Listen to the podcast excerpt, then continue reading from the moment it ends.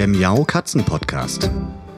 Der Podcast für Katzenfreunde, die ihre Katze wirklich glücklich machen möchten. Erfahre, wie du das Lebensumfeld deiner Katze verbessern und damit auch Probleme vermeiden kannst. Lerne, was deine Katze für ihr Wohlbefinden braucht und lausche schnurrigen Themen für dich und deine Katze. Hallo und herzlich willkommen zu Katzenpodcast Folge Nummer 2. Die erste Folge Katzenpodcast liegt hinter mir und ich kann euch sagen, das ist doch ganz schön anstrengend. Erstmal muss man sich konzentrieren, was man da so ins Mikro sabbelt. Dann muss man die Technik im Griff haben, da bin ich ja auch noch nicht so geübt drin. Und darüber hinaus habe ich Dolly und Pauli hier um mich rum, die manchmal nach draußen und wieder nach drinnen wollen und mich ablenken. Also alles gar nicht so einfach. Aber alles in allem hat mir das Ganze wirklich Spaß gemacht. Ich hoffe euch auch. Und ich werde am Ball bleiben und versuchen, mich von Folge zu Folge zu steigern.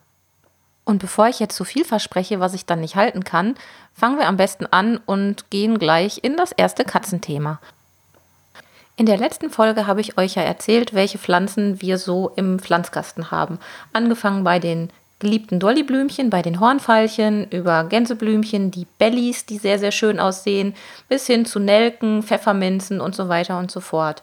Und die sind auch alle wunderbar angewachsen. Mittlerweile muss ich sogar schon mein Bewässerungssystem zu Hilfe nehmen, denn es wird verdammt warm und ganz, ganz schnell auch trocken in den Kästen. Die Balkonkästen trocknen nicht nur aus, weil das Wetter insgesamt besser wird, also weil die Sonne scheint und die Erde austrocknet, sondern auch, weil es hin und wieder ganz schön windig ist. Und das hat dann auch zur Folge, dass die Erde zusätzlich austrocknet.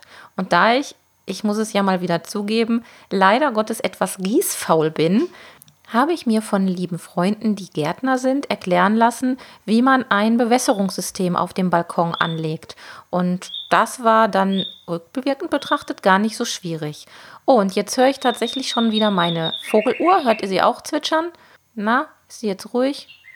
Nein, sie hat immer noch was zu sagen. So, also das Bewässerungssystem habe ich im letzten Sommer eingerichtet und im Augenblick bin ich riesig froh, dass ich das gemacht habe, weil es waren wirklich nur ein paar Handgriffe, um das Ganze wieder in Betrieb zu nehmen. Was man dafür braucht, ist eigentlich ganz einfach. Man braucht natürlich einen Wasseranschluss, da habe ich Glück, dass wir sowas auf dem Ziegenbalkon haben.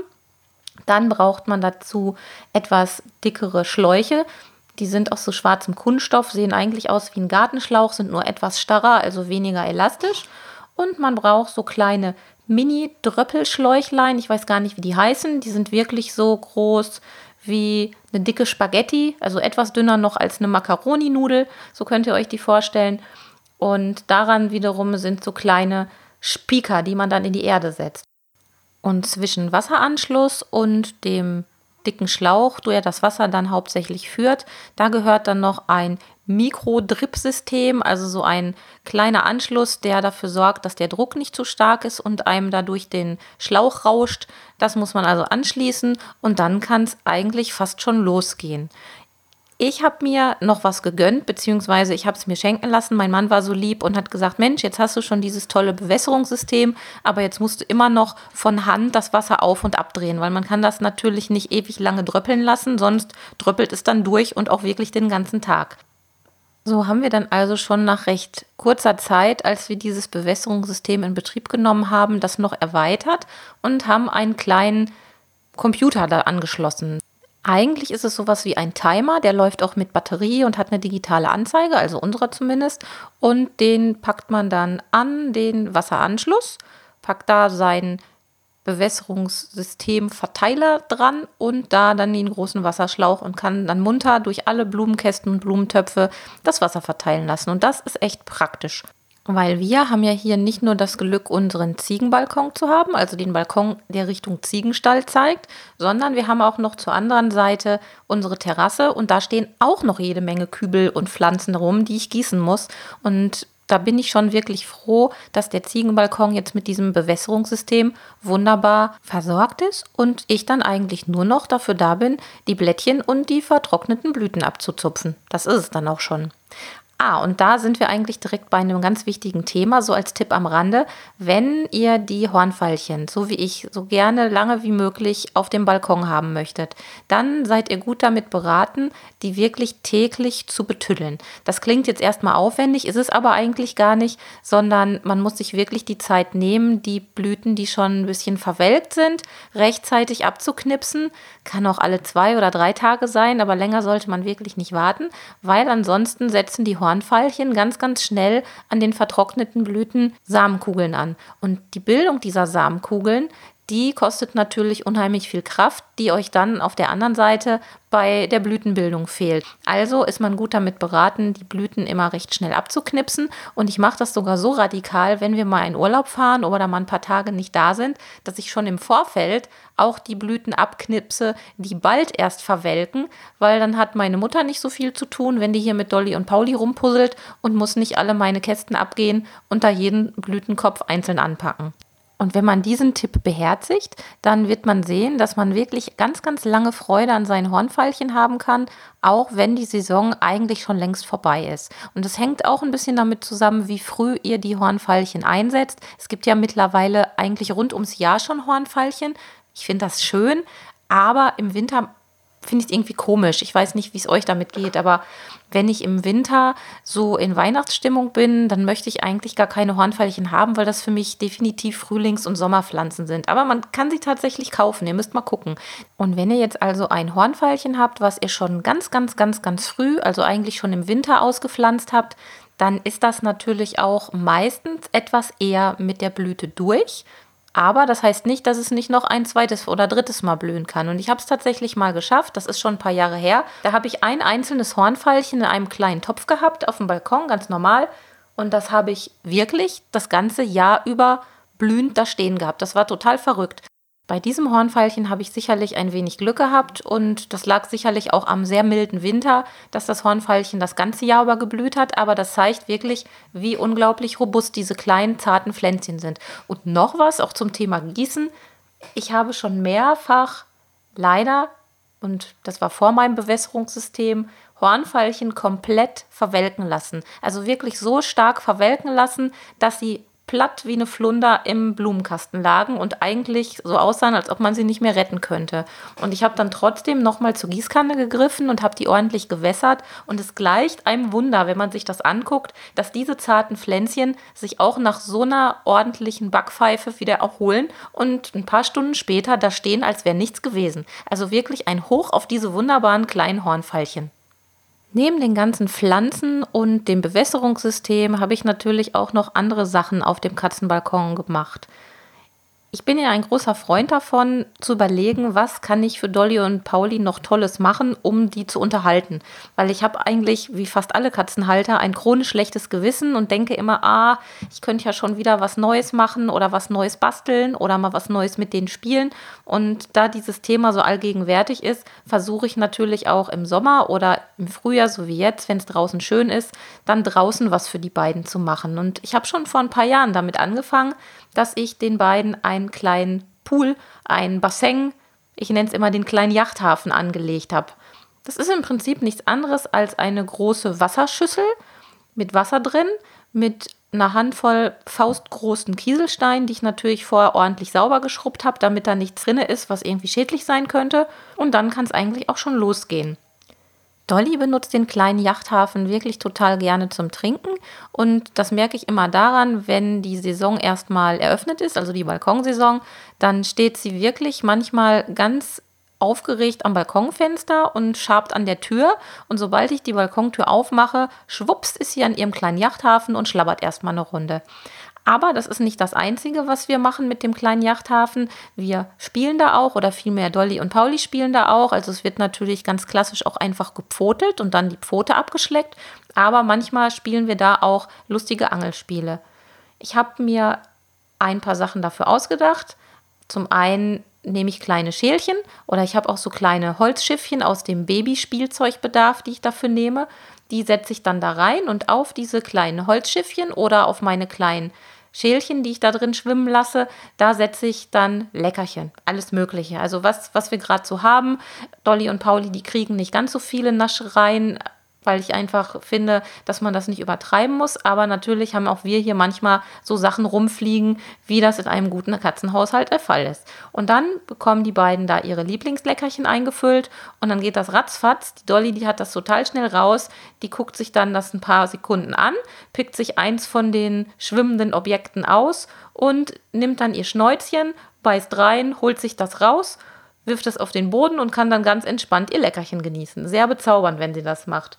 Pauli kann dieses Angelspiel zwar sicherlich auch bedienen, aber äh, er findet das viel spannender, der Dolly ihre Leckerchen abzujagen oder abzulauern, besser gesagt. Weil wenn es ihn gerade mal wieder gepackt hat, dann setzt er sich einfach daneben, sobald die Dolly anfängt zu angeln und wartet, bis sie keine sich da was aus dem Wasser geangelt hat und das auf den Boden gelegt hat. Und bevor Dolly überhaupt realisiert, was er vorhat, hat er ihr das schon vor der Nase weggeschnappt.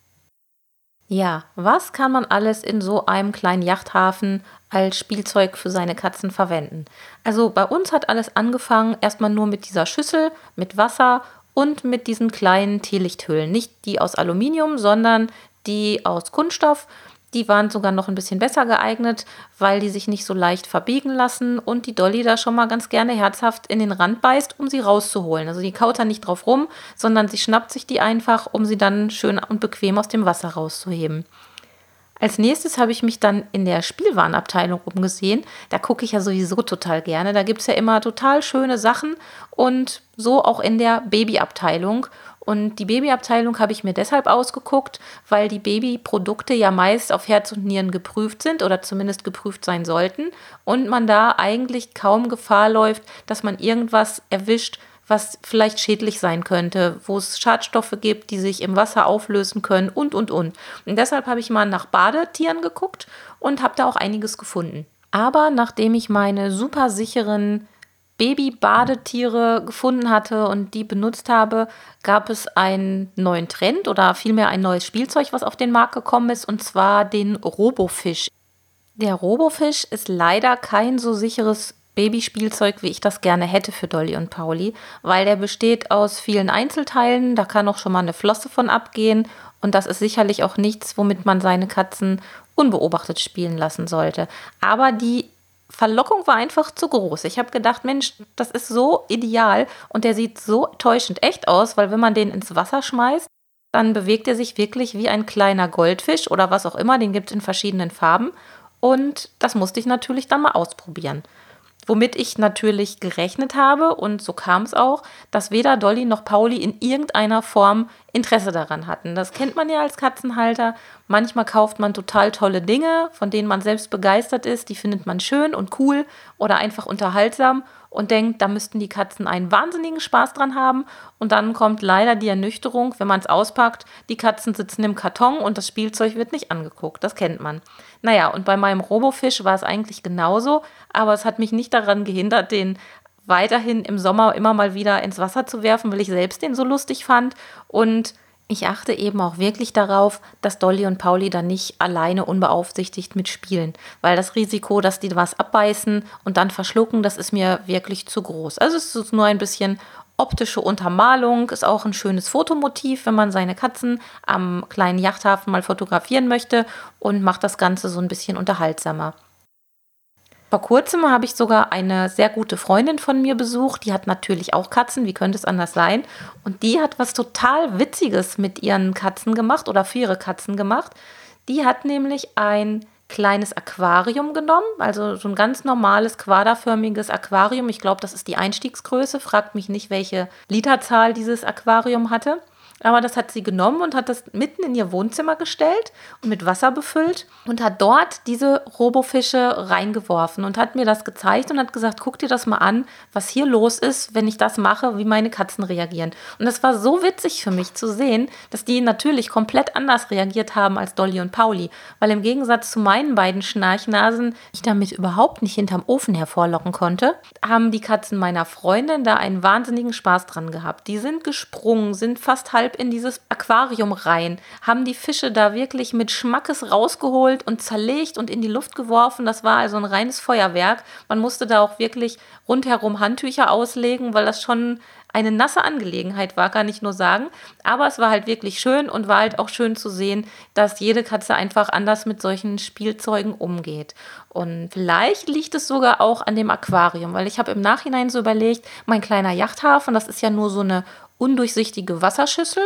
Da kann man also nur von oben reingucken. Vielleicht gibt das Aquarium den Katzen meiner Freundin den Kick, weil da kann man diese kleinen Fische natürlich viel besser beobachten, weil man von der Seite auch reingucken kann und sehen kann, wie schön die da im Wasser rumpaddeln und auch die Höhe im Wasser beim Schwimmen verändern. Also das wäre also auch noch mal was, was ihr ausprobieren könnt, wie eure Katzen darauf reagieren.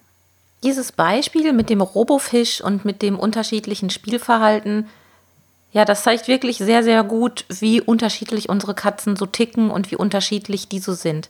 Weil eigentlich denkt man ja, das sind Katzen. Die meisten Katzen, so stellt man sich das zumindest vor, die stehen da drauf zu jagen und auch Fische aus dem Teich zu angeln. Und das müsste eigentlich klappen und da müssten sich eigentlich alle Katzen in irgendeiner Form animieren lassen. Aber man sieht, dass es wirklich extrem unterschiedlich ist und das ist auch die Herausforderung dabei, seine Katzen zu motivieren und zum Spielen zu bringen. Und an dieser Stelle möchte ich euch nochmal daran erinnern, wie wichtig das Spielen mit euren Katzen ist, gerade wenn ihr Wohnungskatzen habt und die nicht nach draußen können, weil die Katzen einfach in allen Belangen auf uns Menschen angewiesen sind. Und ihr könnt euch das vorstellen, wenn man irgendwo ja, wenn man krank ist zum Beispiel und im Bett liegt und nicht nach draußen gehen darf, man könnte zwar, aber man darf nicht raus, weil man einfach zu kaputt ist und vielleicht auch ansteckend ist, gibt es ja alles Mögliche. Ihr wisst selbst, wie langweilig das sein kann, wenn man einfach nicht vor die Tür kommt. Und für die Katzen ist es halt Alltag. Also die leben komplett nur in unseren vier Wänden und deshalb haben wir die Pflicht, uns darum zu kümmern, dass sie auch Unterhaltungsprogramm haben. Ganz häufig ist es so, dass wir Menschen jetzt in diesem Moment Lust haben, mit der Katze zu spielen oder gerade die Zeit zur Verfügung haben. Das ist ja auch oftmals ein Problem, um mit der Katze zu spielen. Und dann gehen wir hin, egal was sie gerade macht und was sie gerade im Sinn hat, und versuchen sie irgendwie zum Spielen zu animieren. Und das ist eigentlich schon ein erster Fehler, weil wir müssen natürlich gucken, wenn wir so ein Spielangebot starten, ob die Katze überhaupt gerade in einem passenden Modus ist. Also wenn die jetzt gerade döst und gerade ihr Nickerchen macht, vielleicht gerade sogar den Bauch vollgeschlagen hat, dann ist das kein guter Moment, um sie zum Spielen zu animieren. Dann kann man das vielleicht im Einzelfall hinbekommen, weil man das richtige Spielzeug erwischt hat oder weil die Katze sowieso noch sehr jung ist und sehr verspielt ist und eher auf Spielanreize anspringt. Aber im Großen und Ganzen ist es eher unwahrscheinlich, dass die Katze darauf anspringt. Der nächste Punkt ist, dass wir nicht nur bei beliebigen Zeiten versuchen, unsere Katze mit unseren Spielversuchen zu belästigen. Nein, wir setzen sogar noch eins oben drauf. Wir erwischen auch ganz häufig Spielzeuge, die unsere Katze gar nicht so mag, beziehungsweise die ihre Spielvorlieben nicht so gut treffen. Das kann zum Beispiel sein, dass wir häufiger zu große Spielzeuge erwischen. Mit zu großen Spielzeugen meine ich wirklich Spielzeuge, die deutlich größer als eine kleine Maus sind. Und es gibt wirklich viele Katzen, die darauf negativ reagieren und sich eher bedroht als animiert fühlen von so einem Spielzeug.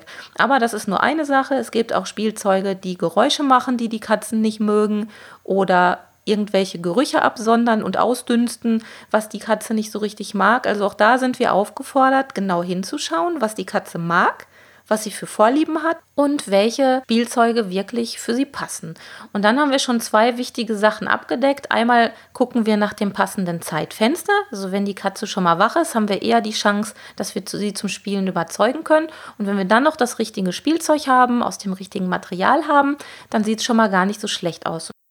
Und der dritte Punkt ist, neben Zeit und Spielzeug ist die Spielweise. Ich kenne ganz viele Katzenhalter, die nach ganz kurzer Zeit schon aufgeben und sagen, ah, meine Katze möchte nicht spielen. Und das ist häufig eigentlich Quatsch. Meistens ist es so, dass die Katzenhalter dann eine Lauerkatze haben, die also nicht wie wild hinter einem Spielzeug hinterher springt und ihren Spaß sofort zeigt, sondern die braucht einfach ein bisschen Zeit mehr. Man muss sich da die Geduld nehmen, sich mal ein bisschen hinsetzen und langsam das Spiel aufbauen und dann merkt man eigentlich meist schon, dass die Katze ganz langsam in den Spielbetrieb übergeht und anfängt, das Spielzeug, was man ihr zur Verfügung stellt, zu belauern. Und da muss man dann Geduld haben und Nerven haben und darf nicht einfach nach einer Minute schon sagen, ach nö, die will einfach nicht. Aber wir Menschen sind ja auch recht bequem, da zähle ich mich auch zu, klar. Jeder ist irgendwie bequem und, und macht sich gerne bequem und einfach. Und viele Menschen oder viele Katzenhalter, die machen sich das auch einfach ein bisschen zu leicht und ja, flüchten sich dann in die Ausrede, indem sie sagen, die Katze hat keine Lust zu spielen. Das ist ja auch für die eigene Einstellung, für die eigene Psyche ein bisschen angenehmer, wenn man sich sagt, ach, meine Katze hat einfach keine Lust, ich brauche mich um nichts kümmern, die ist versorgt, die schläft den lieben langen Tag. Da hat man es dann leichter und braucht sich keine Sorgen machen und vor allem auch kein schlechtes Gewissen zu haben. Und genau da setzen wir mal an. Das schlechte Gewissen ist zwar gut und schön, aber das brauchen wir gar nicht haben, sondern wir müssen uns eigentlich nur jeden Tag aufs Neue ernsthaft und mit viel Elan darum kümmern, dass wir unserer Katze neben Essen und Trinken und einem sauberen Katzenklo und einem warmen Katzenkörbchen auch ein entsprechendes Unterhaltungsprogramm liefern. Denn das Unterhaltungsprogramm, das ist wirklich wichtig, das hält Körper, Geist und Seele fit und so können die Katzen auch bei einer reinen Wohnungshaltung ein zufriedenes Leben führen. Und damit sind wir tatsächlich schon am Ende von Folge 2 und ich hoffe, ich konnte euch wieder ein bisschen motivieren, euch Anregungen geben, wie ihr euren Katzen den Alltag schön gestaltet und vor allem auch abwechslungsreich gestaltet. Und ja, jetzt geht doch wirklich nochmal eine Runde spielen. Also ich werde das jetzt auf jeden Fall machen. Bis bald. Tschüss. Das war eine Folge des Miau Katzen Podcasts von Sabine Rutenfranz. Weiterführende Informationen zur Sendung findest du im Internet auf www.katzen-podcast.de.